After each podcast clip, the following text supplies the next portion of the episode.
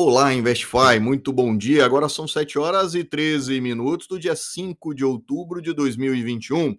Vamos para mais um áudio exclusivo para a comunidade. Nesse momento, o SP Futuro opera em alta de 0,40 a 4,308. O petróleo WTI subindo 0,41 a 77,94. Os Treasuries de 10 anos a 1.493 em alta de 0,8%. Ouro, nesse momento, cotado a 1.757 a onça, caindo 0,59.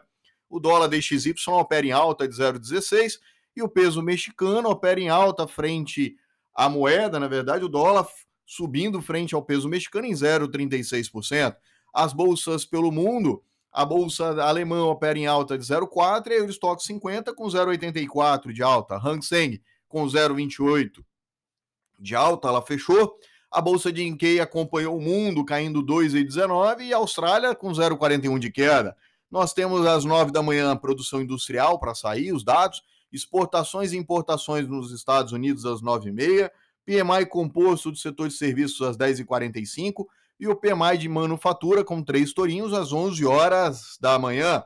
O índice VIX opera em queda de 3,31, o futuro do cobre opera em queda de 0,75, o minério de ferro caindo 0,42 e em Dalian sem cotação, pois é feriado na China, ainda se mantém o feriado até o dia 7.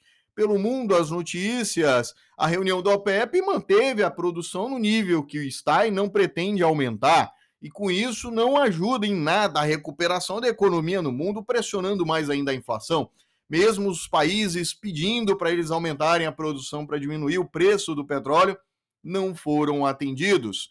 O apagão no Facebook, uma pane, deixa todo mundo sem acesso às três redes sociais ontem, ao Facebook, Instagram e WhatsApp. E o calote nos Estados Unidos, o Biden jogou a bomba para cima dos senadores republicanos, falando que ele não tem muito o que fazer e não vê outra forma a não ser o calote dos Estados Unidos sobre a dívida. Os principais jornais brasileiros, Valor Econômico, Campos Neto, descarta ajustes na meta e diz que foco é 2022.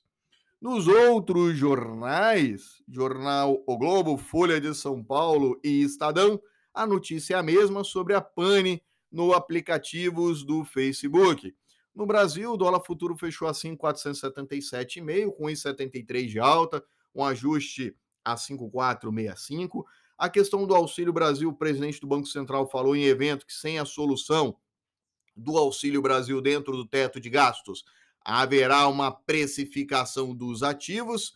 O ICMS, o presidente da Câmara, fez uma reunião em sua casa com lideranças partidárias para propor a cobrança em um valor fixo e uma alíquota única do ICMS sobre a gasolina e o diesel independente do Estado.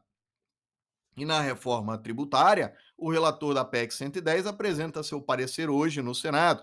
Foi acertado um combo de votação para esse ano, como mudança no imposto de renda, o novo refis, um projeto que, que cria contribuição sobre bens e serviços que unificaria o PIS e COFINS, e uma outra para unificar o ISS e ICMS, chamado Imposto sobre Bens e Serviços. Uma é CBS, Contribuição sobre Bens e Serviços, e a outra é Imposto sobre Bens e Serviços, chamada de IBS.